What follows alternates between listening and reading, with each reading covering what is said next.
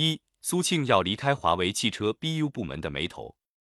大约一个半月前，苏庆要离开华为汽车 BU 部门的事实，关于他的去向与华为汽车 BU 结构调整，都在谈判和变化中。这位先后在华为担任终端首席架构师、华为智能驾驶产品部部长的技术专家，在业内以耿直和敢说著称，但也正因发表了所谓的不当言论。在二零二一年七月被任正非签署免职令同时，进入内部预备队待命，可能这也是技术老实人总爱吃亏的原因。今年的一月二十七号，在苏庆离职消息得到华为官方承认后，其实关于他的去向也有一个谣传，将担任大众在中国设立的自动驾驶公司首席技术官，而他将带领从华为的四五百人团队一起加入大众。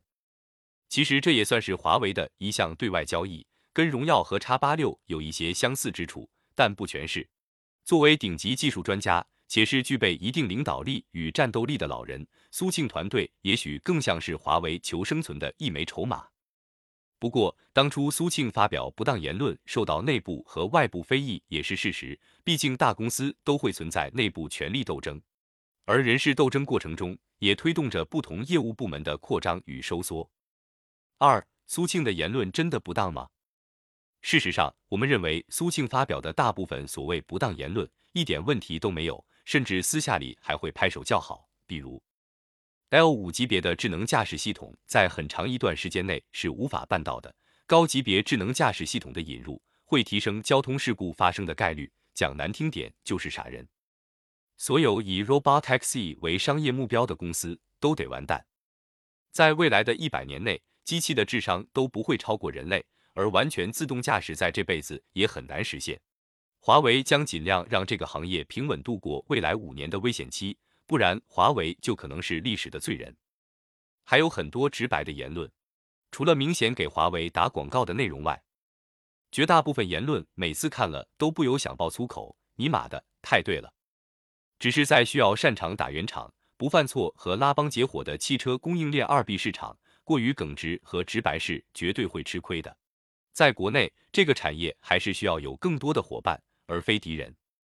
而在内部，苏庆领导的 ADS 汽车全站解决方案团队，很显然与包括 MDC 在内的华为团队有一些业务与理念上的冲突。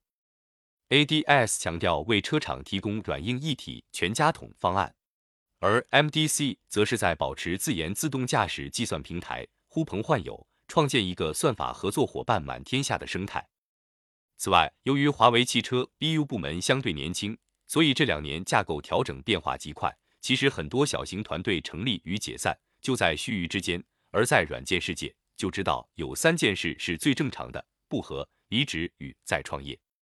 三、中国市场的无奈与新挑战。其实从财经在十一月份曝光华为自动驾驶原研发部长陈奇加入极客。再到十二月份，华为在苏州召开的智能汽车解决方案 BU 生态大会，都预示着华为汽车 BU 那个业务线一些微妙的权力变化。当然，尽管他们仍然表示全站方案与局部方案在并行推进，但明显的是，包括自动驾驶计算平台、激光雷达被拿出来放在了聚光灯下。无论是硬件还是拉产业链兄弟一起做的说法，都属于 MDC。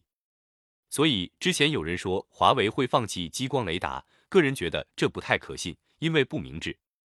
说回苏庆带领的一部分 ADS，未来极有可能会以挂靠某家车企的新身份重新出现在我们面前，这是迅速把华为全站技术装进车里的最好方式。而谣传中如大众这类集团，在当下特殊的国际环境与考虑到大数据安全的前提下。其实也需要在国内有一套独立的汽车智能软硬件系统方案，而华为仍然有千人组成的汽车 BU 部门，能否趟出汽车市场的大生态路线也是未知数。但是他们受到了很多相对弱小中国技术公司的欢迎，而这些公司也是汽车市场的新手与破坏者。中国汽车市场有华为不一定能做得多好，但没有华为就真的一点意思都没有了。